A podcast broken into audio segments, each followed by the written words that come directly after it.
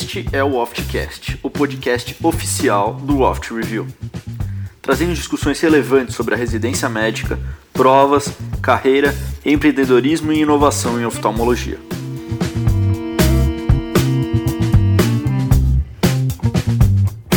Fala galera, esse é o Oftcast, eu estou aqui com o professor Bernardo, professor Daniel. Hoje a gente vai conversar com mentes pioneiras na oftalmologia e na medicina. Nossos convidados são grandes amigos é, que estão em destaque na área de inovação em saúde no Brasil e, e, estão à frente de implementação de novas estratégias na medicina e na oftalmologia aqui no, no nosso cenário. É, nossa primeira convidada de hoje é a doutora Emanuela Gonçalves. Ela é tecnóloga oftálmica e doutora em ciências visuais pela Unifesp. Ela é med hacker. É, ela é coordenadora do Centro de Estudos, Pesquisa e Inovação do Hospital Sadala Mingani, em Joinville. Nosso segundo convidado é o Dr. Cristiano Cacheta. Ele é chefe do setor de glaucoma da Santa Casa de São Paulo, membro do Conselho Consultivo da Sociedade Brasileira de Glaucoma e vice-presidente do CBO. É, em terceiro, eu vou apresentar o Dr. Renan Oliveira. Ele é oftalmologista também do Hospital de Olhos Sadala Mingani, é presidente do Comitê de Inovação do Grupo Opt, é, foi vencedor do Grand Hack do MIT Hacking Medicine em 2016 e é fundador da empresa Verai. É, e por último, eu vou apresentar o futuro doutor Cauê Bueno, é, sexto ano da Faculdade de Medicina da USP, intercambista da Harvard Medical School e fundador do HackMed, que esse ano foi o maior evento de inovação médica do Brasil. Eu vou começar é, a nossa conversa fazendo uma pergunta, abrindo a pergunta para o Renan e para o Cauê. É, vocês dois se introduziram jovens nesse meio de inovação. Acho que o Cauê bem jovem. É, e a introdução de vocês foi meio semelhante, foi através do do MIT Hacking Medicine lá em, em Massachusetts. É, eu queria ouvir de vocês o, que vocês explicassem para o nosso ouvinte o que, que é um hackathon, que vocês dois tiveram esses eventos, esses é, empreendimentos aqui, no, trouxeram esse empreendimento aqui para o Brasil que vocês viveram lá. E depois eu queria saber também o que, que vocês veem de diferença dos eventos que tem lá nos Estados Unidos para os eventos que vocês desenvolveram aqui no Brasil. Você, Cauê, pode começar aí. Beleza. É... Bom, acho que começar a definição é, na verdade, hackathon, uma definição é, é uma palavra que surgiu uma junção de dois termos, né? Que basicamente é hacking e marathon, né? A junção de desses dois termos. E hacking não no sentido de um, quebrar a segurança de, de, em relação à segurança de dados, né? É, movimentos ilegais em acesso de redes e tudo mais, mas mais focado em uh, resolver problemas de maneira criativa, de maneira não convencional. Esse é o termo hacking que é utilizado bastante, principalmente na área de tecnologia, de uh, engenharia em grandes instituições lá nos Estados Unidos, né? E o termo marathon como uma ideia de uma uh, competição de curta duração, né? Meio que uma maratona ali, em que você vai você vai desenvolver uh, alguma coisa em um curto intervalo de tempo. Então eles juntaram esses dois termos, né? Hacking e marathon, uh, nesse sentido de você trabalhar com soluções que são criativas, soluções não convencionais para problemas de uma determinada área em um curto intervalo de tempo, em um período ali de dois, três dias. É, na verdade, a cultura dos hackathons surgiu muito nesse ambiente de tecnologia. Então, grandes empresas, né, começaram a, a propor principalmente nessa área é, de, de inovação, de programação, para que pessoas pudessem resolver os problemas dessa empresa em um determinado período de tempo, em troca de uma recompensa em dinheiro ou uh, em oportunidade para as pessoas que resolvessem alguns desses problemas que essas empresas traziam. E, na verdade, o que o MIT Hack Medicine fez foi pegar esse modelo que já era aplicado nessa área de tecnologia e nessas empresas e trazer isso para o cenário da saúde, desenvolvendo um modelo que é extremamente inovador lá nos Estados Unidos e que eu e o Renan acabamos conhecendo, né, que fizemos parte. Uh, eles levam bastante essa ideia de resolver problemas e eles são bem focados na parte de, de, construção de modelos de negócio, novas startups na área da saúde, tanto que uma das empresas que acabou se destacando lá nos Estados Unidos foi inclusive a PillPack, né, uma empresa que uh, foi comprada pela Amazon por quase um bi, que surgiu dentro de um hackathon do MIT. Hoje é o maior case de sucesso que eles têm lá e, e já foram responsáveis pelo surgimento de mais de 50 startups. Uh, claro que não todas unicórnios, né? Mas grande parte delas já estão em, em outros estados, em, em alguns dos estados americanos E acho que é mais ou menos essa a ideia, na verdade. Legal. Então, eu a primeira vez que eu ouvi falar em hackathon, na verdade, foi através de uma palestra, uma apresentação do Dr. Paulo Shore, que já tinha o grupo Mad Hacker lá no Unifesp, da qual a Manu também é, começou a se envolver com inovação dentro da Unifesp. Então, em 2015, um pouco antes até, 2014, eu estava no R3 da Santa Casa e lembro de ter conversado com o Paulo Shore e esse era um tema que estava me interessando muito. Eu tinha começado assim a me interessar por essa área de startups em saúde, é, assim uma coisa que, fal que falta, eu acho, assim na formação do médico é esse estímulo à criatividade, né? A gente desenvolve muito a parte intelectual, a parte humana também, né, do contato com o paciente, a parte técnica, cirúrgica até, né, mas é, a parte da inovação e da criatividade ela é deixada de lado, até pelo modelo como a medicina é, né, baseado em evidência, não tem o outro caminho, né, tem o A, B, C. Então, é, quando eu vi que existia essa possibilidade de começar a explorar esse, esse lado mais criativo, de criativo, de resolução de problemas reais, e, e lá na Santa Casa, assim, a gente é, encontrava problemas que são comuns da saúde pública, né? Então, por exemplo, crianças amblíopes, era uma coisa que chegava muito. E aquilo eu comecei a pensar, pô, e se a gente mudasse isso, se a gente fizesse dessa forma diferente? Então, quando aí eu fui, assim como o Cauê, eu fui fazer um estágio é, na Universidade de Harvard, lá no Mass Eye and Ear, né, que é o Hospital de Olhos é, da Universidade de Harvard, é, fui fazer estágio em segmento anterior, córnea, catarata refrativa. Fiquei lá três meses acompanhando o Dr. Pineda. E como eu tinha visto um TED Talk sobre o MIT Hacking Medicine e o Dr. Paulo Shore já falava do MIT, eu mandei um e-mail para eles.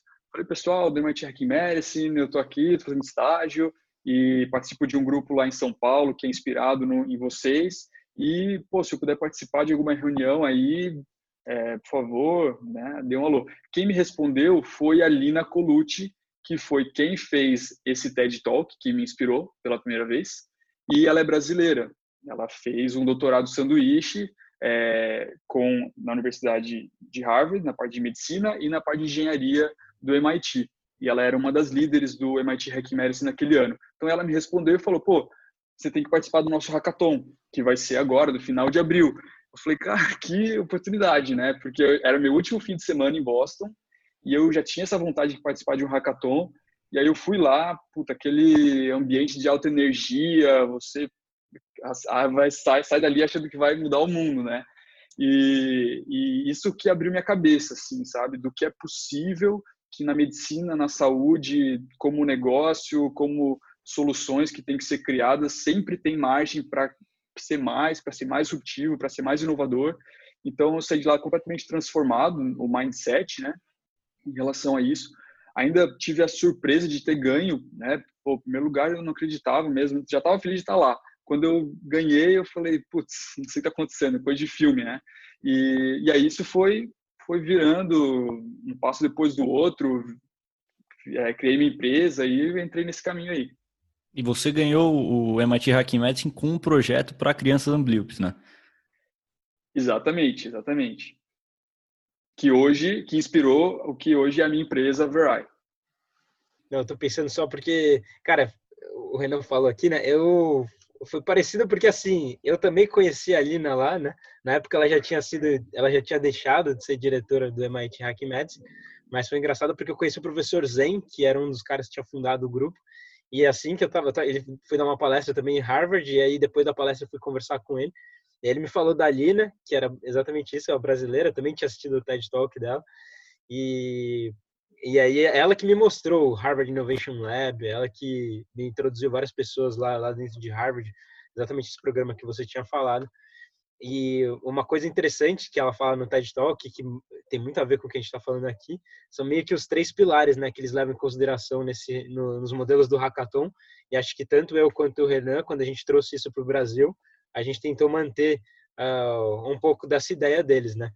que é basicamente você trabalhar com multidisciplinaridade, então pessoas de diferentes áreas trabalhando juntas para resolver problemas, porque isso permite as pessoas terem uma abordagem diferente, né? Cada pessoa trazer a sua visão de mundo, a sua visão com base uh, no seu know-how, que muitas vezes faz diferença para você ter uma construção de uma ideia uh, não convencional, né? A parte de enxergar um problema antigo sob uma outra ótica, né? Então você trabalhar com problemas que já existem há muito tempo, mas você por algum motivo enxergar aquilo de uma maneira diferente. Então Uh, esse, esses dois pontos eles levam em consideração. E o terceiro que é resolver problemas próprios. Você levar como o Renan mesmo falou né ele levou uma questão que era um problema pessoal dele para dentro do evento. Assim como eu também levei o meu no, também fui um participante no MIT Hack Meds nosso grupo acabou ficando em segundo lugar com um projeto de saúde mental para estudantes universitários que era um projeto que eu já tinha aqui no Brasil também. E eles levam isso muito em consideração. Quando você traz um problema que é seu a chance de você estar engajado e dar continuidade para esse projeto uh, é muito grande. Então, é importante ressaltar isso. Perfeito, é animal essa história de vocês. É, agora eu queria falar um pouquinho do evento de vocês. É, Manu, Cauê e Renan. É, o Hack Vision aconteceu no final de 2019 e o Hack Médio aconteceu no, no começo desse ano. É, o Hack Vision foi criado e organizado junto, em conjunto com o Hospital de Olhos Sadala Mingane e o Hack Média aqui com a, a Faculdade de Medicina da USP. É, eu queria saber de vocês. É, eu, tava, eu tive a sorte de estar presente nos dois eventos. Eu gostaria de saber, perguntar para vocês como é que foi organizar esses eventos e quais foram os principais desafios que vocês enfrentaram e o que, que vocês mudaram na maneira de fazer o evento em relação ao que a gente tem nos Estados Unidos. É, bom, é, quando eu voltei para o Brasil e voltei para Joinville, eu falei, não, agora eu preciso encontrar a minha turma, né? preciso encontrar quem são as pessoas que vão se juntar e vão para cima nessa parte de inovação, de saúde. Joinville tem um ecossistema de inovação bem assim robusto, né? E acho que em quantidade de startups per capita no país aqui é o terceiro do terceiro lugar. É, mas em questão de health tech ainda é tímido comparado com as empresas de saúde que tem aqui. Então fui atrás de quem eram as pessoas do ecossistema, né? Então isso começou em 2017. Aí a gente fez um, um hack day lá dentro do hospital, em parceria com a empresa de tecnologia Magraté, a empresa de design e também tecnologia, que é o grupo da Artisans, e a gente fez um dia de maratona no hospital. E foi super positivo os resultados, mas a gente percebeu que para dar prosseguimento, para não ficar só o fogo de palha, a gente precisaria desenhar um programa que tivesse continuação, que fosse um programa de inovação é, pesquisa e de fomento ao ecossistema de health tech de Joinville. Então, depois, é, logicamente, eu apresentei esse projeto para a Opt e é, teve uma aceitação excelente. Então, a gente começou a ir atrás de parceiros, patrocínio. E uma coisa, assim, e aí eu incentivo todo mundo que está aí pelas cidades do Brasil e que tem interesse em fazer isso, é, é isso, procurem quem são as pessoas do ecossistema, porque nós na saúde a gente tem um propósito muito forte e é isso que as pessoas estão buscando hoje. Elas querem usar as habilidades dela para resolver problemas reais, elas querem ter impacto na sociedade. Então, não foi difícil convencer pessoas a integrarem um movimento. É, quando você fala da visão, né, pô, 285 milhões de pessoas são cegos ou deficientes visuais no mundo. Né, isso, se fosse um país, seria o quarto maior país do mundo.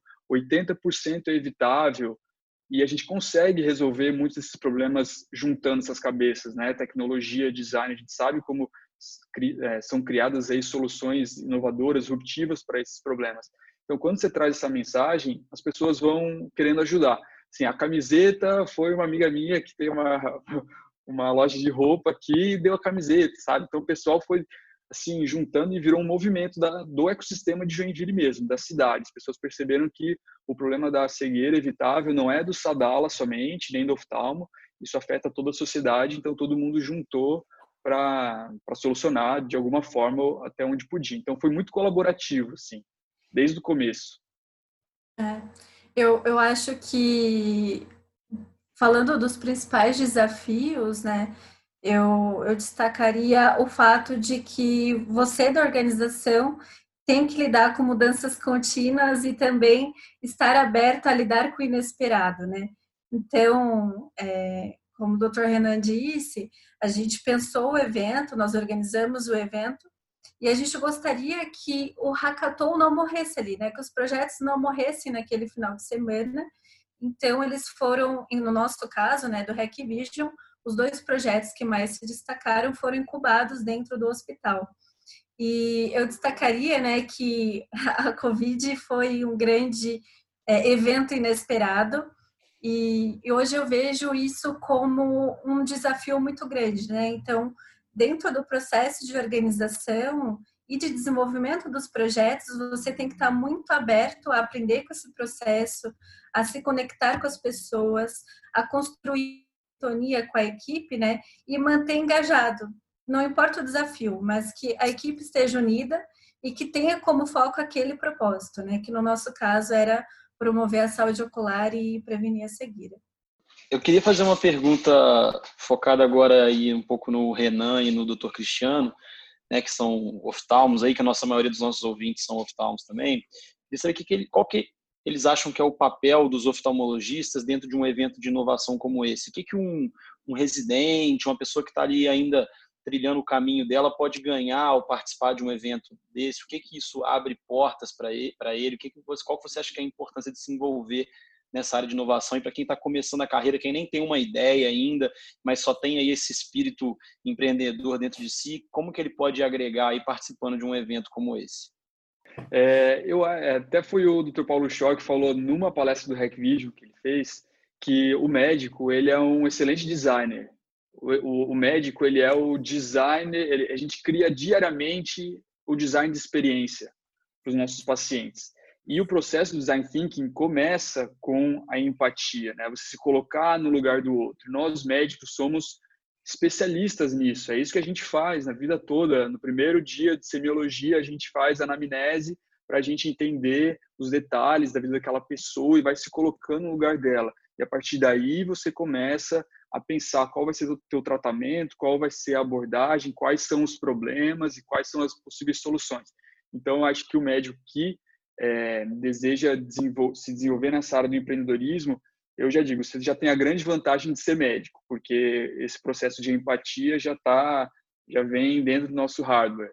É, e, e, vantagens, pô, você abrir a tua cabeça, conhecer pessoas de diferentes é, backgrounds, diferentes culturas, a diversidade. É, o profissional do futuro, o médico do futuro é um cara que tem que ser cada vez mais é, multitask, né? Ele não pode ficar é, limitado ao aquele trabalho técnico, porque eventualmente o que é muito técnico e muito robótico ele vai ser progressivamente substituído, né? Então você tem que começar a desenvolver essas habilidades de liderança, de soft skills, de, de criatividade, que isso eu acho que vai ser um grande diferencial para você no futuro. Bom, em primeiro lugar, eu gostaria de agradecer o Tomás aí que fez o convite para eu participar disso aqui. É, eu sou um, um, eterno curioso, tá? Não entendo nada disso que vocês estão falando e é muito legal estar é, tá aqui como mais velho da turma, nos altos dos meus 46 anos de idade. É, é, muito legal ainda ver um dos caras que eu conheci recentemente, que eu acho que é um dos caras mais brilhantes que eu conheço dentro da, daquilo que faz, que é o Cauê. Eu já troquei algumas vezes com ele aí e falei, cara, mas peraí, seu dia tem quantas horas? 48? Como é que funciona isso? Porque, assim, na minha época tinha um desenho do Dick Vigarista, que era um cachorrinho que aparecia em todo outro lugar. O Cauê deve ser assim, cara, porque o cara dá plantão, o cara faz um negócio, o cara faz outra coisa. E a coisa mais legal que eu tô vendo aqui, ó, é o backstage do Tomás e do Cauê. Achei que fosse chegar aqui só ia pegar coisa futurista só nego que nem o Renan ali, todo rockathon, todo design, design thinking aí. Mas não, os caras estão com livro atrás. Né?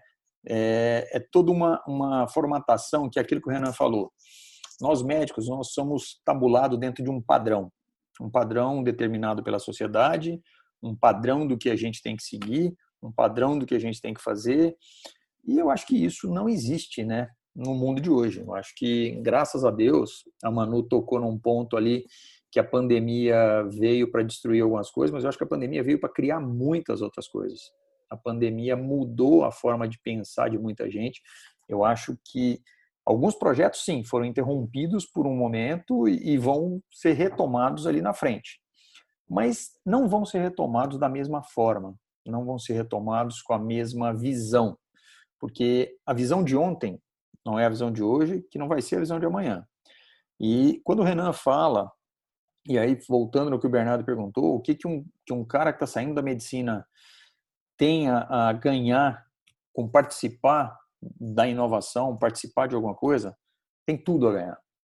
Primeiro que eu já ouvi a minha bisavó falar e eu não entendia nada, e ela brincava e falava assim, olha, você pode andar à toa, você não pode ficar à toa. Eu falei assim, Bisa, estou entendendo nada.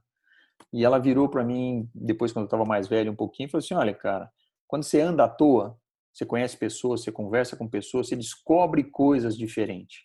Quando você fica à toa, você não faz nada, você não sai do lugar, você não vai virar nada.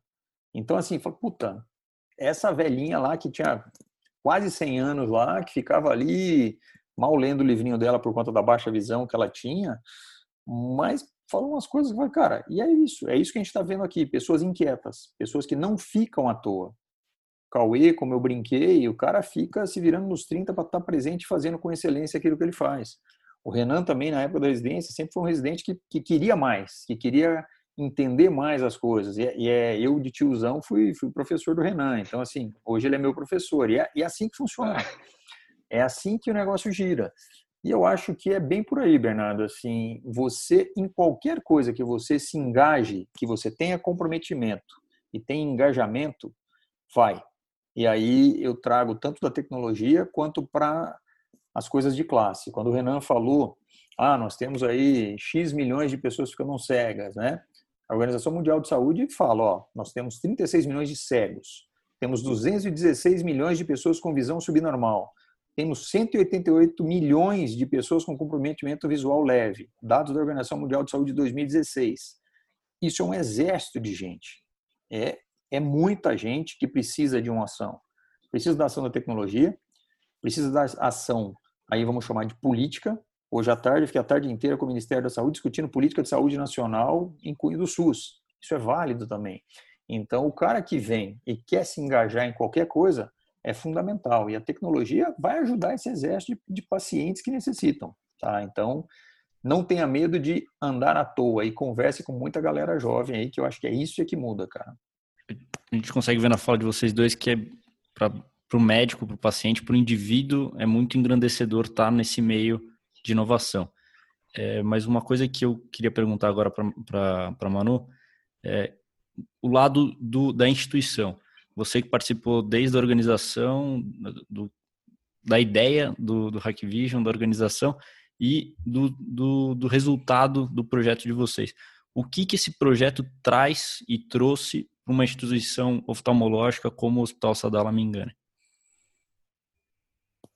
É, eu acho que o Sadala, né, ele já tem a inovação no seu DNA. E a inquietude e o engajamento da equipe faz toda a diferença na hora de, de você pensar um projeto como esses, né? De você desenvolver o hackathon e de você incubar os projetos é, e desenvolvê-los internamente no hospital.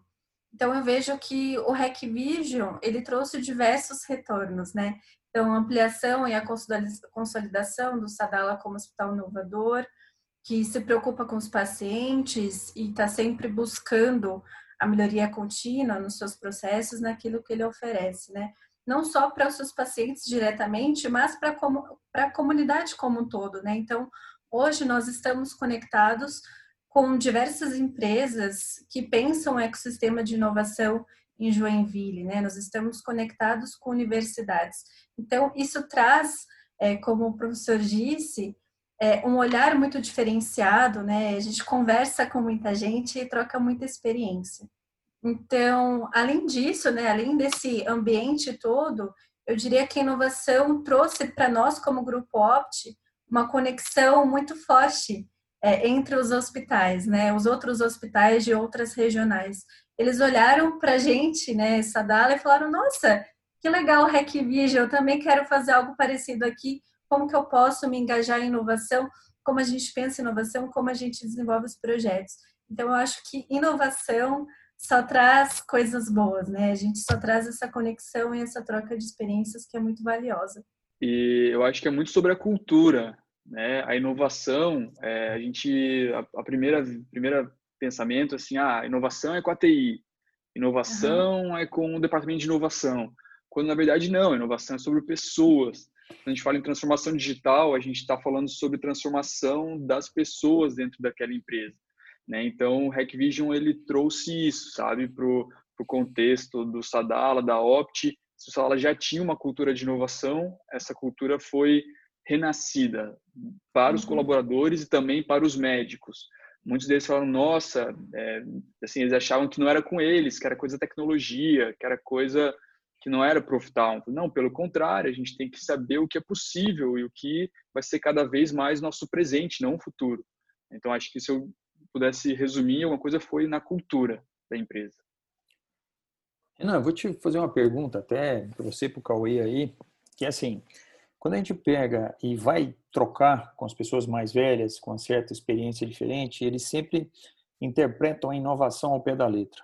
É certo eu falar que a inovação pode ser, pode não ser só descobrir a roda, mas simplesmente botar a roda para rodar, porque assim a roda já existe. Eu só não sei como é que ela vai rodar. É, assim, o meu problema está ali. Pode pode fazer essa analogia, porque quando você fala de, de, inovação, você usa termos diferentes, você tem aquele anglicismo ali na, na, no linguagem, não sei o quê. Você acha que isso não causa nessa galera mais nova que está vendo? Puxa, será que isso é para mim? E eu acho que isso é para todo mundo. Não sei, não sei se eu estou errado. É. eu acho uma, uma boa pergunta essa. Na verdade, eu tenho um conceito de inovação, um conceito meio que uma vez eu vi uma pessoa falando sobre isso, né? Que, cara, não não necessariamente inovação está tá obrigatoriamente atrelada à tecnologia.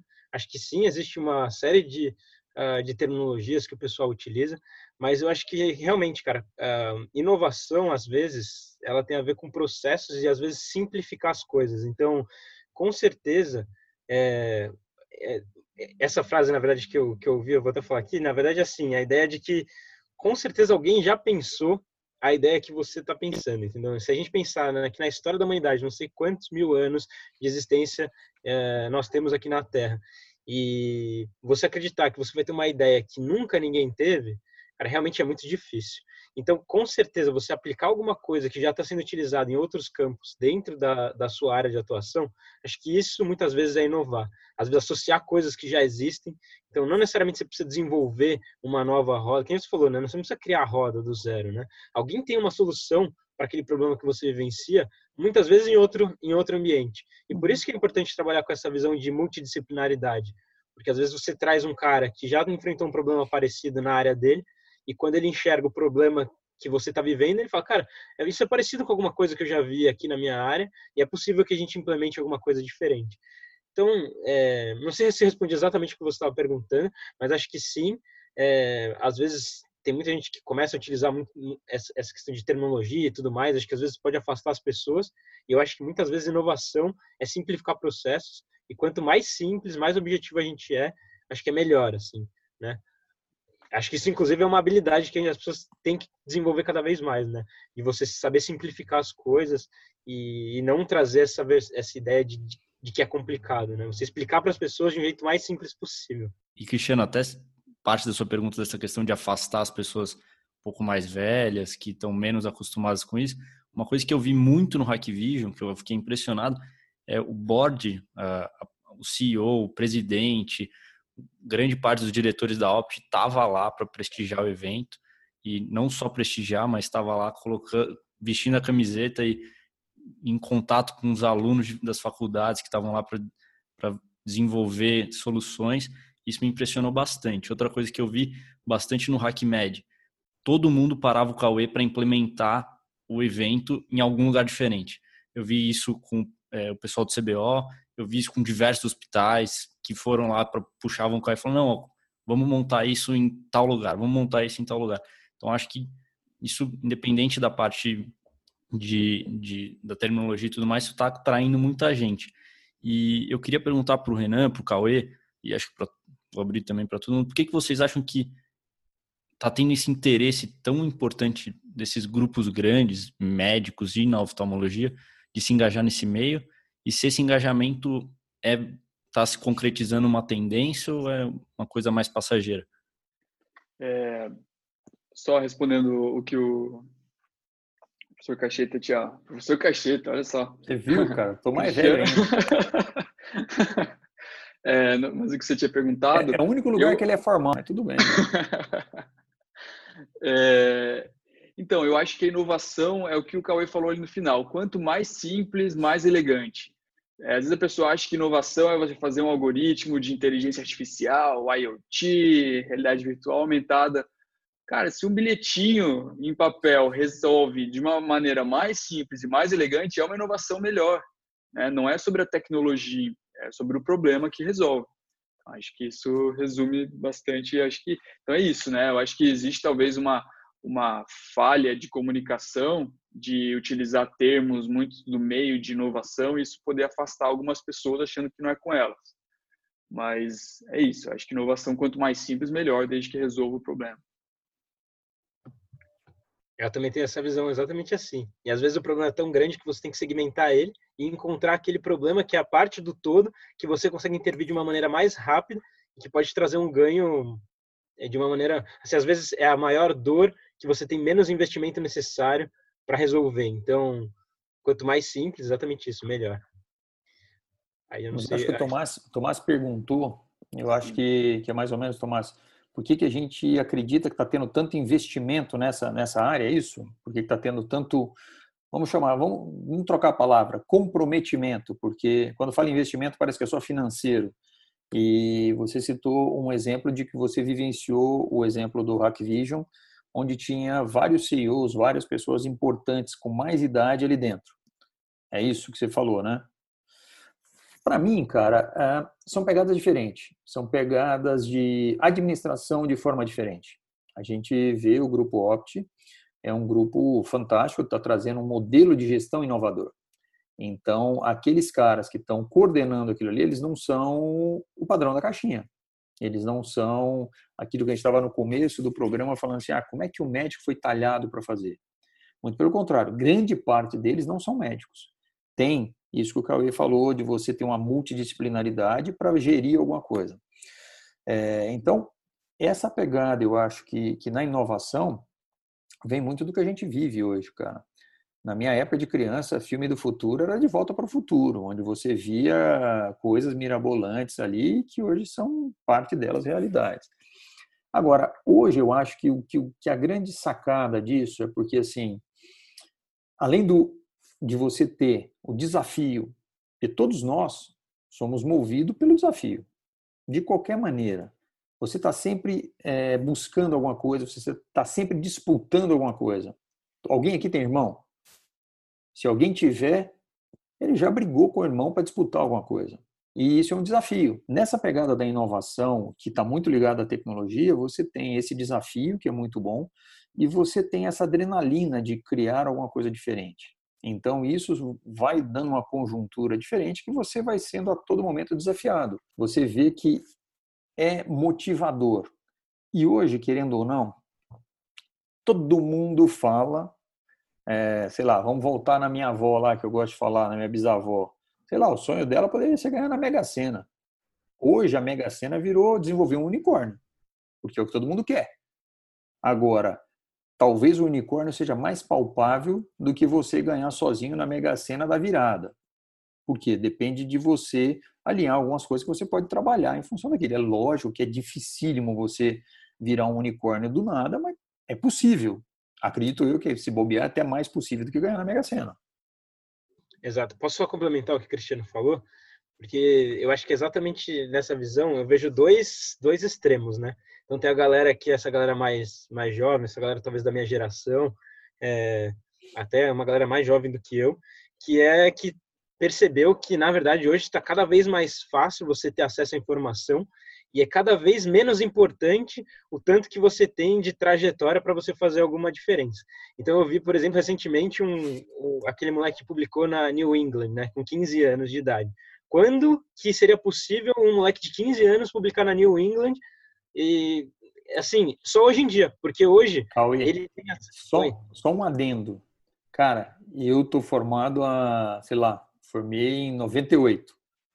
Eu, para pegar New England, eu tinha que ir na Bireme, pedir a revista, esperar descer, fazer xerox, fazer tudo isso, sair dali. Putz, chegava em casa, esqueci o outro artigo, voltava lá, tudo. Então, assim, meu, isso não existia, tá? Então, esse moleque de 15 anos, isso era, é, era humanamente impossível. Segue é isso. Hoje em dia está cada vez mais fácil, porque hoje a informação está cada vez mais acessível. E essa galera mais jovem, acho que eles estão sentindo essa vontade de querer transformar as coisas, de querer fazer diferente, e tem as ferramentas. Então, é basicamente ter essa força de vontade, ter essa. É claro que é muito difícil, então muita gente acaba caindo, mas uma pessoa que dá certo é, já acaba virando, né? É, já vai para fica, fica famoso, fica aparece na mídia. E do outro lado, eu acho que é o extremo oposto, que são as grandes empresas que perceberam que se elas não fizerem nada, elas vão desaparecer. E ninguém quer ser uma próxima blockbuster, ninguém quer ser uma próxima Kodak, e sabe que se não investir nessas novas tecnologias, alguém vai desenvolver alguma coisa que vai substituir elas. Então, assim, você percebe meio que. Você está vendo agora na XP, por exemplo, o que está acontecendo com os bancos. E por muito tempo a XP falando sobre os autônomos, autônomos, e muita gente falando que ia ser impossível. E assim, então acho que eu vejo esses dois polos. Tem a galera mais que está percebendo que é possível e tem a galera lá em cima que percebeu que se não investir vai ficar para trás. Queria queria compartilhar um pouco a experiência nossa aqui no no Oft Review, né? Porque é muito do que o Renan e o Cauê falaram, né? Que você não pode também querer ficar fazendo uma obesidade mental muito grande, pensando, pensando, pensando e não implementando as coisas, não colocando em prática. Então, quando eu e o Daniel, a gente começou a conversar sobre o Oft Review, a nossa ideia era, era lançar o Oft Review só no ano que vem, né? E a gente, do nada, a gente falou, cara, tem que ser agora, mesmo que aquele conceito de learning by doing, né, que eles falam muito nas startups. Então falou, cara, tem que ser agora, no que vem já vai ter, já vão ter outros players, a gente vai, vai, vai, vai perder tempo, mesmo com as imperfeições, a gente colocou o curso, assim, em dois meses o curso estava no ar, e foi um sucesso, assim, a gente conseguiu uma plataforma muito boa, e, então, assim, eu acho que é muito importante também botar em prática e ir aprendendo ao longo do processo. A gente não tinha experiência como empreendedor, em dois meses a gente criou uma empresa que já está com 300 e tantos alunos, assim, então realmente é, é muito de botar em prática e, e, e acreditar que é possível é, empreender, inovar, né, e não ficar esperando que a sua ideia seja perfeita e que você coloque em prática só quando tiver tudo muito pronto, assim. É. E eu acho que o Tomás perguntou, né, se isso era uma tendência na oftalmologia. Eu acho que não só no oftalmo, mas no, no mundo como um todo, né? Então, realmente isso é algo que veio para ficar e eu vejo que as pessoas elas vão se adaptar e vão cada vez mais se engajar para desenvolver projetos como esse, né? Como Sacatons e outros também. Queria adicionar um ponto. É, então, teve uma pesquisa é, que num artigo da Harvard Business Review que mostrou que em 2019 a maior preocupação dos de é, teve um grupo lá de 300 CEOs e a maior preocupação deles era do medo de transformação digital e disrupção do seu negócio, ou seja, é, que viesse aí um Netflix e destruísse o segmento deles. Então, quando você me pergunta qual que é o grande estímulo para grupos pensarem em inovação, primeiro, que é mó legal, entendeu? Todo mundo quer, quer fazer uma coisa nova, então é uma coisa, aquele, aquela injeção de ânimo, é uma coisa, assim, que, que traz empolgação para o dia a dia. Mas o mais importante é isso, é a necessidade de se manter competitivo e não deixar ser disruptado por, por seus concorrentes. E o, o, nosso cliente hoje, nosso paciente ou médico, que é parceiro do nosso grupo, ele é um usuário de plataformas digitais, ele usa o Spotify, ele usa o Netflix. Então, os nossos clientes eles estão cada vez mais exigentes. Eles esperam de nós, que somos um hospital de olhos, que a usabilidade e a experiência seja semelhante do Uber. Né? Então, se você não buscar formas de inovar e encantar o teu cliente para manter ele é, ao longo do lifetime velho dele, rapidamente ele vai seguir para o teu concorrente que oferece uma experiência melhor. Então, acho que é uma questão de sobrevivência mesmo. E quão rápido Mas... essa, essa vontade do paciente de uma coisa nova? E outra pergunta, o que que... Eu estou saindo... vou sair da, da residência daqui a um ano e meio, mais ou menos. O que, que pessoas como eu que estariam saindo da residência poderiam ganhar de oportunidades de trabalho, tendo conhecimento sobre essa questão de, de health tech, inovação em oftalmologia? Olha, o meu maior ganho até hoje foi pessoal. é, assim, de realmente conhecer muita gente legal, muita gente nova, de ter aberto uh, os meus horizontes do que é possível. É, acho, obviamente, importantíssimo fazer a residência, virar um bom cirurgião, um bom médico. Isso é o que vai manter o teu, né, assim, a, a vida, né, o dia a dia ali é, mas você ganha demais como pessoa e também como assim o futuro, né? Nunca se sabe, né? Então você criar novas habilidades, aí ó, o Cauê já virou empreendedor, vai criou aí semana passada mais nova health tech brasileira, tá terminando a faculdade, com certeza vai fazer alguma residência em algum momento, mas é, esse, já abriu novas portas para ele, né? Então não tem por que você é, se privar disso, seja essa possibilidade, acho que é abrir os horizontes mesmo. Tomás, nisso que você está falando é assim, eu já chamei aqui o Cauê para ele fazer oftalmo, eu já prometi que os plantões vão ser pela metade, depois eu negocio onde ele vai estar, alguma coisa assim. Porque é, em qualquer área, em qualquer especialidade, esqueça médica, não médica, tudo que você puder agregar dentro daquilo que todo mundo tem de, vamos falar, de obrigação. Você tem que ter uma boa base de tudo que você está fazendo e fazer bem, procurar gostar daquilo que você faz. Você precisa se, se divertir com isso. Às 10 da noite, quando um paciente te liga com um problema dele, você não pode encarar que puta merda, cara, vou ter que ver o paciente, cara, eu vou feliz. Você tem que, você tem que ter isso, senão já era. E você saber um pouco mais do que tem no mundo fora, sei lá, na inovação na nossa época era o cara sair do, do retroprojetor para o slide. Depois, pô, vou aprender a mexer com computador. Então, assim, o residente que sabia mexer com computador, né, Renan? Nos nossos velhos tempos de Santa Casa, os velhos ficavam tudo doidos atrás do residente, faziam, me ensina aqui que eu vou te ensinar mais. Você caía nas graças do, do chefe. Hoje não, você não tem que cair nas graças do chefe, porque você pode acessar aquele conhecimento de uma forma muito fácil. Você tem qualquer chefe de qualquer escola te dando a aula que você quiser. A melhor aula que você quiser está aí na sua mão. Clicou, você está com ela. Então, Aquela desculpa que existia lá atrás, ela não existe para o mundo atual. Né? Então, e aí cai uma coisa. A gente tem que entender a medicina de hoje de uma forma diferente, porque a medicina de hoje ela tem várias nuances, ela tem várias coisas que você tem que agregar naquilo que você vai fazer. Foi o que o senhor falou, é, se você você pegando, você conseguindo se diferenciar, não tem como você não, mãe, né, cara? Vai lá. Desculpa mas você não tem como você não querer perto de você, trabalhando com você, pessoas como o Manu, o Renan e o Cauê.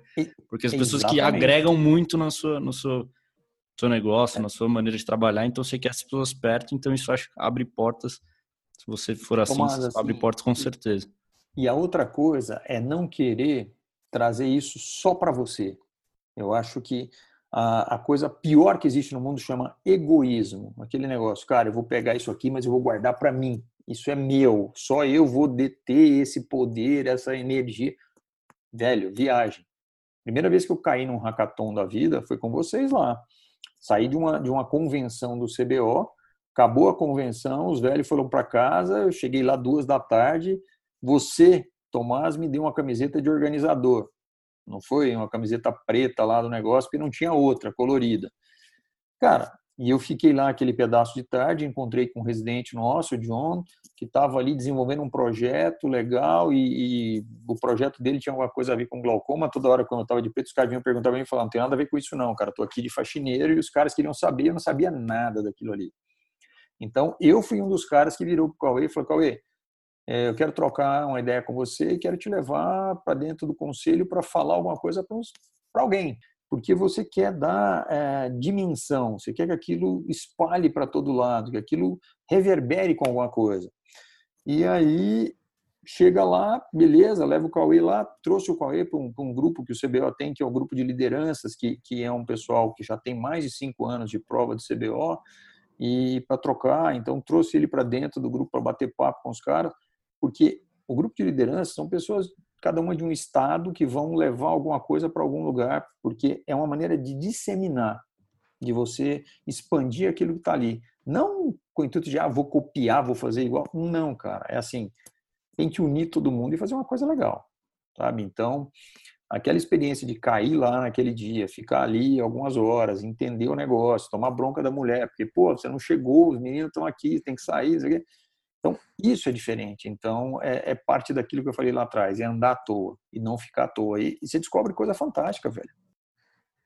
E, Cristiano, é, agora que você tocou nesse ponto, eu queria ouvir mais de você sobre o que, que é o papel do CBO nesse cenário de inovação para a oftalmologia e no cenário de inovação para o ensino na oftalmologia. Cara, é, eu vivi um CBO enquanto residente. Eu vivo um CBO, que eu estou no CBO há cinco anos, entrei como tesoureiro, virei secretário-geral, hoje sou vice-presidente, estou no meu quinto ano dentro do CBO. O que eu mais faço dentro do CBO é por quê? Para quê? Como? Mas, mas para quê? Para que, que isso é assim? Por que, que isso não pode ser diferente? Porque a, a, a, instituição de ensino, seja ela qual for, ela é pautada em algum, alguns pilares. E esses pilares, eles não precisam ser quebrados, mas eu posso edificar coisas diferentes. Né? Eu posso buscar coisa diferente. Quando, uh, há cinco anos atrás, que é o que eu falei, que eu fui na, na, na SPDM procurar uma plataforma de ensino para o CBO, porque é, a gente sentia que o ensino chega de forma desigual para o nosso residente. É diferente um colega que está em um determinado estado, o outro que está em outro estado. Se a gente tentasse uniformizar via um canal de comunicação que a gente tem fácil hoje, que todo mundo. E agora, com a pandemia, isso bombou, mas é legal. É legal porque você vê conceitos sendo quebrados. Você viu o cara da Nature falando, pô, cara, trocentos artigos aqui são tudo fake.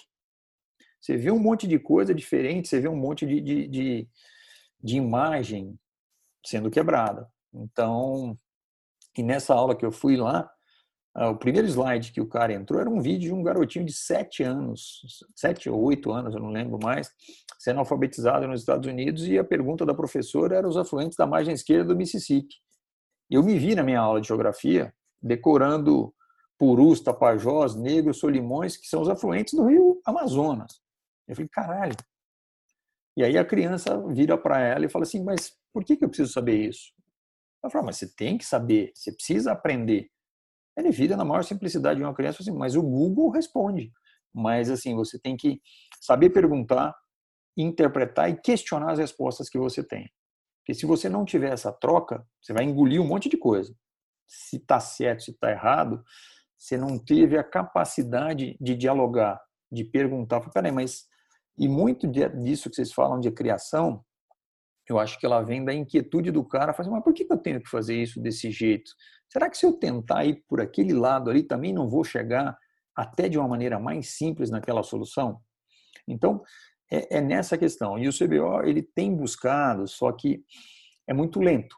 Porque você fazer essa disruptura de um sistema padrão, onde está todo mundo convencionado a isso, ele é um pouco mais moroso do que você fazer dentro de uma empresa, como o Renan falou. É, do Ganem, eu tenho uma estrutura privada, onde eu mudo chefia, eu mudo mente, eu mudo incorporação. Eu entro e consigo implementar de uma forma muito mais rápida. Então, dentro de um conselho que lida com o ensino, e o CBO responde, entre aspas, ou interage muito com, com o ICO, que é o International Council of Ophthalmology, com a academia americana, com tudo isso. Então, você vai vendo que a conjuntura mundial, e a gente lida muito, a gente tem reuniões todo ano dentro da academia americana conversando com os caras e, e, e os caras do ICO vêm dar os cursos aqui para gente, porque a gente fala assim, puta, o Brasil está muito atrasado, está muito isso, está muito aquilo. Cara, os sistemas são diferentes. Ah, o ensino americano é um, o ensino europeu é outro, e, e, é legal ver esses dois caras que foram para fora ver áreas diferentes. O Cauê foi na graduação, o Renan já foi na parte de oftalmologia. Você vê que tem muita coisa que é válido aqui, você pode trocar estando aqui. Então, a ideia do conselho é cada vez mais se aproximar com qualidade usando essa tecnologia. Pô, é muito legal ver a diretoria do nosso conselho de classe bastante engajada nesse, nesse aspecto. É, acho que agora eu queria fazer uma, uma pergunta, uma, para uma pergunta, mas pedir para o Renan, para Manu e para o Cauê apresentarem é, o que, que vai ser o Hack Vision e o HackMed desse próximo ano, se vai ter esse ano, se vai ser ano que vem. Convidar os nossos ouvintes a participarem. Também, Cristiano, falar um pouquinho do que, que vai ser o CBO esse ano. A palavra está com vocês. Oi. Vamos, né? Vamos lá, né? Primeiro, é, bom, a gente está, acho que finalizando, então eu queria agradecer é, o convite, né? Eu me sinto muito lisonjeada de compartilhar esse podcast com vocês. E queria fazer um lembrete que foi interessante, a gente não discutiu ainda, mas esse ano é 2020, então 2020 é emblemático para oftalmologia, né? E a gente dentro da Opt estava, nossa, 2020 vai ser o ano Hackvision 2020, a gente vai revolucionar a oftalmologia do Brasil. E não que não seja, então a gente vai sim é, fazer o um evento, né? E eu vou deixar então com o Dr. Renan para compartilhar um pouco com vocês é, um spoiler do que, que vai ser o Hackvision esse ano.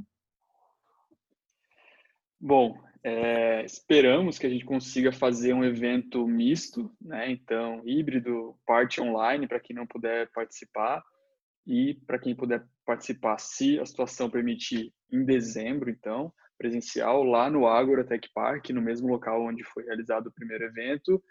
É, esse ano, o Agora vem com mais dois prédios, é, um data center de ponta, assim, top 3 do Brasil, e um outro prédio que é o Agora Mob, e nesse Agromob, a gente vai inaugurar uma clínica, que é a Smart Clinic, o Sadala Smart.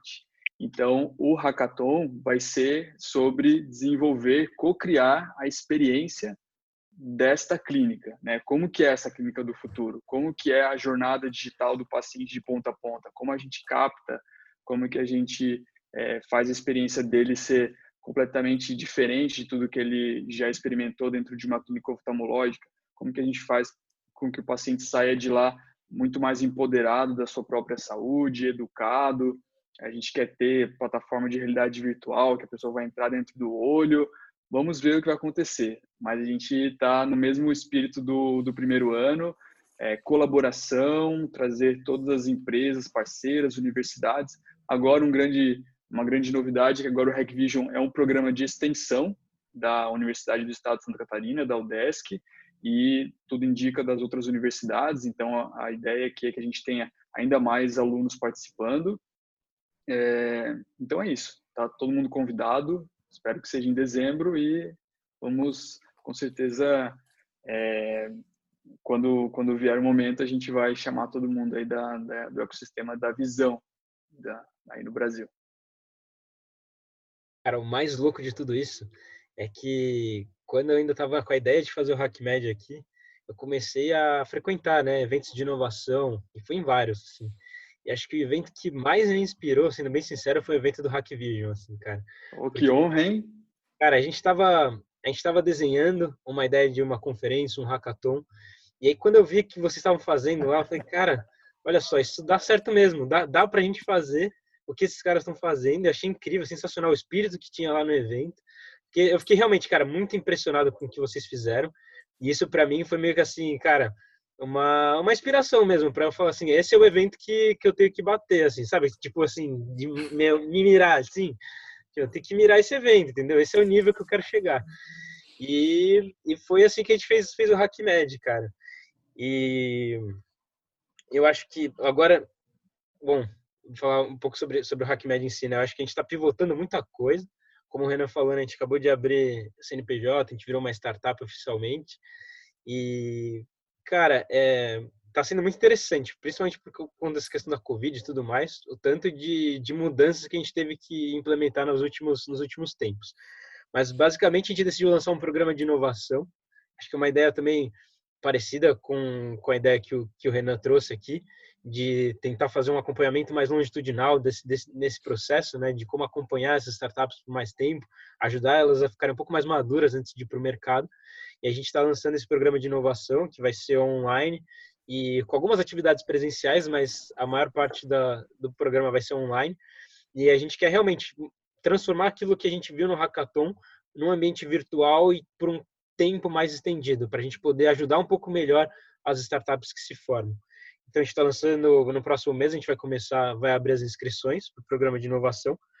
É, e a gente pretende manter os nossos eventos, o HackMed uh, Health Hackathon e, e, a Conference. No próximo ano a gente quer fazer um pouco diferente com o nosso hackathon antes da conferência, mais ou menos uns dois meses antes.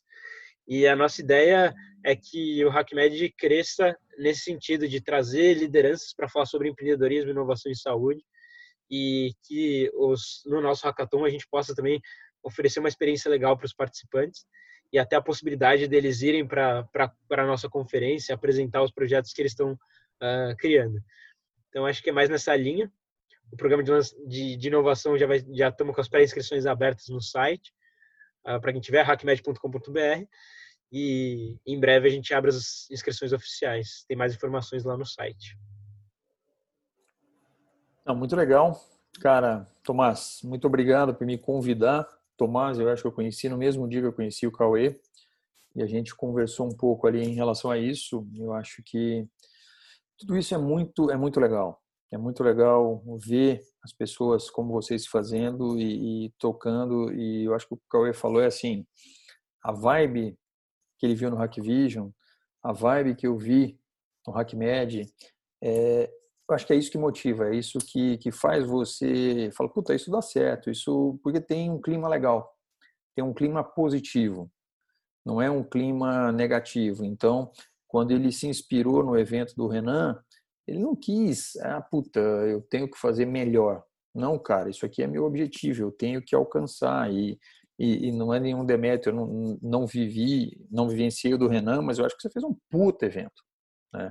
Foi muito legal. Então, bem interessante. Encontrei com o Renan lá dentro, a gente trocou figurinha lá dentro do seu evento. Então, assim, eu acho que é isso. Eu acho que não é, não é bater meta nesse caso, né?